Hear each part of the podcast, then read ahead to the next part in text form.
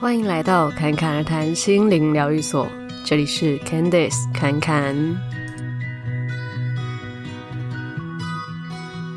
这一集呢，我们要来聊修行这件事。那讲到修行呢，可能有些人联想到的，就是呃一些僧侣，或者是呃打坐啊，又或者是做瑜伽啊、冥想啊这一类的。才觉得说哦，那个就是修行。那到底修行是什么？怎样才算是在修行？而且修行是有必要的吗？那什么又叫做修行人？那变成一个修行人是呃，生活就会很顺遂吗？还是会有什么样的转变吗？这个就是我们今天要来聊的主题。那在正式开始之前呢，我们要来进入一个友善时光，侃侃而谈的友善时光是什么呢？不是那个超商里面过了几点就有打七折还是八折的那种友善时光哦，而是呢，因为侃侃最近也是开始会呃有一些很不错的品牌会找侃侃来合作。那如果这一些品牌它是对环境友善的，或者是对我们的身心友善的，再加上侃侃自己实际的体验过，觉得是很值得分享的一些品牌啊，或者物品啊等等的，那我们就会在友善时光里面跟你们分享。那这一次要跟你们分享的呢，是一个侃侃已经吃了快一个月的优格，真的是吃了一个月。那它叫做雪纺精品优格。它除了有一般的优格之外啊，它还有希腊优格、果酱，还有嗯、冰淇淋。那它友善的地方在哪呢？就是它的果酱啊，都是跟自然农法的小农合作。水果本身来说，它就是更健康无毒的。那雪纺优格它就是用这样子的原料在制作果酱，而且呃，包括它做优格的中间的过程也都没有参加什么。浓稠剂啊之类比较化学的东西都是很天然，所以当第一次吃到它的希腊优格的时候，整个很惊讶诶，就发现说原来之前在超商买的希腊优格不小心都吃错了，因为它的希腊优格真的是好浓哦，浓到就是像那个鲜奶油打发的那种感觉，非常绵密。然后那时候就想说，诶，为什么之前吃的希腊优格都没有这么浓？结果一查才发现说。外面很多的希腊优格，它都写希腊式优格，就是有一种我类似它哦，然后制作的方式其实有一点不同，所以在营养的这个成分上啊，当然就还是会有差啦。不过他们最特别的，我觉得是冰淇淋，是优格冰淇淋哦，它里面没有加鲜奶油，都是用优格做的，有水果口味跟一些其他特别的口味，其中一个黑芝麻。豆浆冰淇淋真的觉得可以试试看，看看个人很喜欢。那其他基本的就是水果的口味嘛，比方说蓝莓啊、桑葚啊、百香苹果啊之类的。那它这些口味，他们也有研发优格饮，他们优格饮就是无糖的优格饮，再加上他们的水果果酱，所以要喝的时候就是要摇一摇，把它们弄均匀。所以这几个礼拜呢，侃侃的饭后甜点 觉得非常的幸福，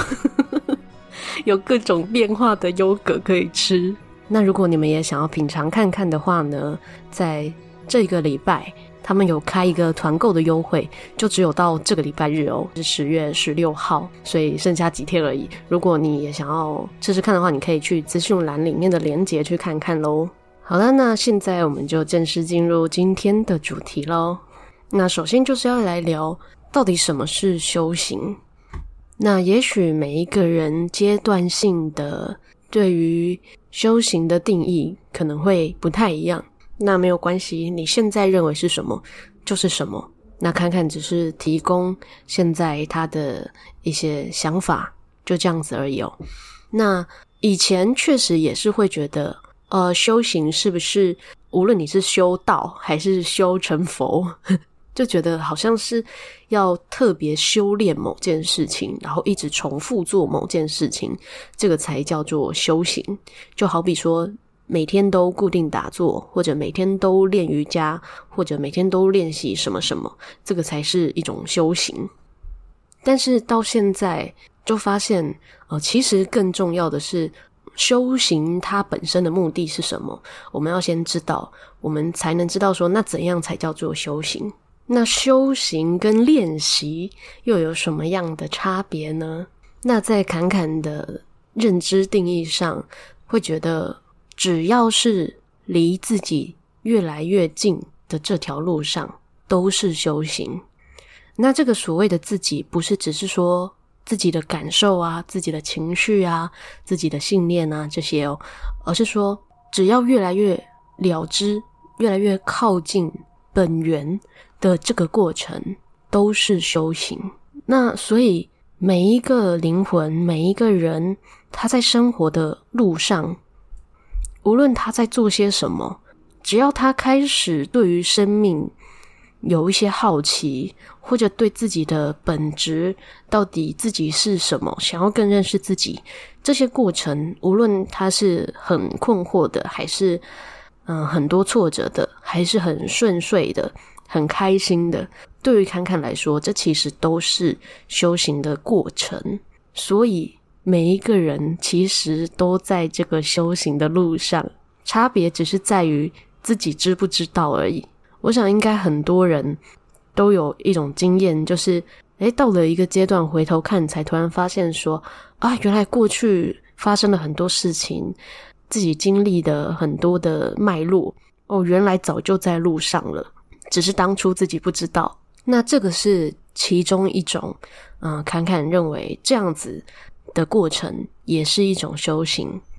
但是如果要以一个对于侃侃来说，更精确的定义来说的话，就是一样，跟之前说的一样，只要我们在生活中或者在做任何事情的时候，保持着觉察，在觉察的这个过程中，随时去看到，嗯，我现在的感受是什么，或者现在的信念是什么。然后，当我们看到的时候，我们可以很轻松的不去抓取它。也许自己会看到，诶，好像一开始自己抓着某个感觉，比如说某件事情让自己感觉到很生气，然后自己抓着这个生气，但是慢慢的，因为有觉察到自己在这个生气里面，可能一开始生气五分钟，然后之后变成四分钟、三分钟，那这个过程，因为有越来越深的觉察，然后越来越能够拉开距离。能够越来越轻松的放下感受，这个就是一种修行。所以，它不是只是在静坐或者是做任何的身心灵的练习的时候才可以发生的事情。可能包括现在正在录音，然后也一同觉察，或者你们现在正在听。侃侃而谈的节目，然后也正在觉察自己在听，然后自己的感受，这些也都是修行的一种。包括此时此刻，侃侃刚才发现呢，他讲话讲到一半，然后另一半洗澡洗得很大声，突然起了一个烦躁的心情。那这也是一种觉察啊，哦，他开始烦躁了哦。那至于学习一些身心灵的课程，是不是修行呢？因为有些人可能会去上很多的课嘛。那但是因为讲身心灵的东西，其实也有一点很广，因为方法有很多嘛。所以这边一样是回归到，呃，其实不是我们做什么样的形式的动作，或者说用什么样的方法才算是修行，而是。我们的内在状态是什么，才是决定我们是不是真正在往更靠近生命本源的这样子的方向的修行哦。不过，就如同前面讲到的，就其实我们生活中遇到的所有的事情，它本来就是就在这条路上了。那我们本来就是在很多不同的情境当中不断的学习，不断的发现，所以要说这些过程都是学习，都是修行，当然也是没有错的。所以听到这边，是不是有些人想说，诶，好像根本没有回答到，那这样到底是修行还不是修行？那就要看你认为的修行的目的是什么了。但如果是为了要让心灵成长，让自己感觉越来越舒服或者越来越开阔的话，你觉得这个就是一种修行。那当然，你去学习任何的东西，或是做任何会让你觉得呃身心放松，然后信念越来越开阔的呃一些学习，当然对你来说，它就是一种修行。甚至我们在跟自己的另一半相处，跟家人相处，那更是一种修行。因为在这过程中，我们可能我会发现自己有很多的信念，因为跟越接近的人，这个就会越明显嘛。可能很多的情绪啊之类的，或者呃自己的一些课题啊等等的。那当我们越去发现，然后越去呃能够去释放掉它，那这当然也就是一种修行嘛。那既然生活的修行无处不在，到底我们为什么还要刻意的练习？练习说啊，让自己的心静下来呀，让自己更有觉察啊，呃，让自己的心越来越有平等心啊，或者越来越有爱啊，等等的。为什么我们还要刻意的去练习呢？那这个原因就是因为我们实在是太健忘了。或者说，对于一些人来说，这个世界实在是太好玩了，玩了好几遍玩不腻这样。所以，如果我们还没有办法在生活中时时刻刻的知道，诶，自己现在就可以觉察，现在就是一种也是修行的话呢，那我们确实就还是需要刻意练习嘛。这个之前好像也有跟你们提过，所以在这样子的阶段，就还是会很建议。可以还是很务实的，每天或者是依照你自己可以的时间，都播一个时段是来练习，让自己静下来，或者让自己呃练习觉察自己的内在感受等等的，就依你学习到的你觉得适合的方式。那像是侃侃的话，就是会拨时间静下来内观啊、或者是呃有时候会做一些冥想。那有些人可能就是从不同的层面，可能从身体的练习啊，可能会呃练气功啊、练瑜伽啊等等的，或者是呃甚至有些人是用声音发声练习等等的。只要是在过程中，你自己很明确的知道这个过程有让你越来越踏实、越来越稳定、越来越跟自己待在一起的，都是很好的方法。那因为每一个人，呃，如果要讲到灵魂旅程的话呢，因为每一个灵魂累生累世的，呃，经验经历都不同嘛，所以，呃，以到现在此刻来说，当然，嗯、会有的作用力都不一样，啊、但是其实就是说，我们每一个当下的信念，每一个人不一样，所以会。产生的故事，或者说故事，呃，接下来会引发我们的感受都会不同嘛？那这个就是，嗯、呃，常常会看到有人讲的，哦、每一个人的灵魂功课不一样啊，这样子。但它其实也是很当下的事情。不过，在我们还没有办法在一个瞬间，然后就认知到可能千百个信念，然后都不去抓取它。的这个阶段的时候，哦，确实我们就是要很务实的去过我们一个一个的关卡嘛。毕竟在这个故事里头玩得开心，玩得嗯健康快乐，对于很多人来说还是很重要的一件事嘛。对于侃侃来说也是啊。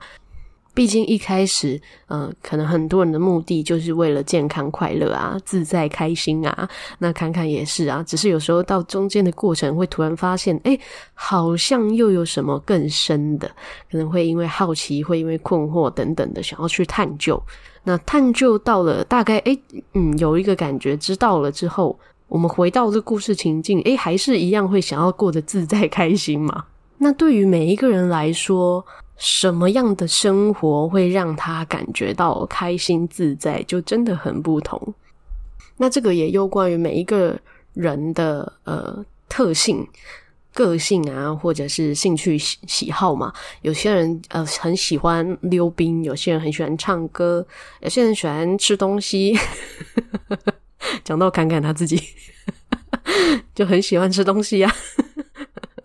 然后很喜欢看美景啊，很喜欢出去玩啊。那这个过程会感觉到开心啊，会感觉到喜悦啊，那就去做这些事情啊。那你说一个呃有在觉察自己的人，他会是什么样子呢？就我们可能会说，哦，他是一个修行人，就是他有在静坐，或者是呃，像前面说的有在自我觉察的一些人，他的生活模样会是什么呢？是不是每天都很早起，然后非常的自律啊之类的？当然这很有可能啦。可是生活的模样不会只有一种，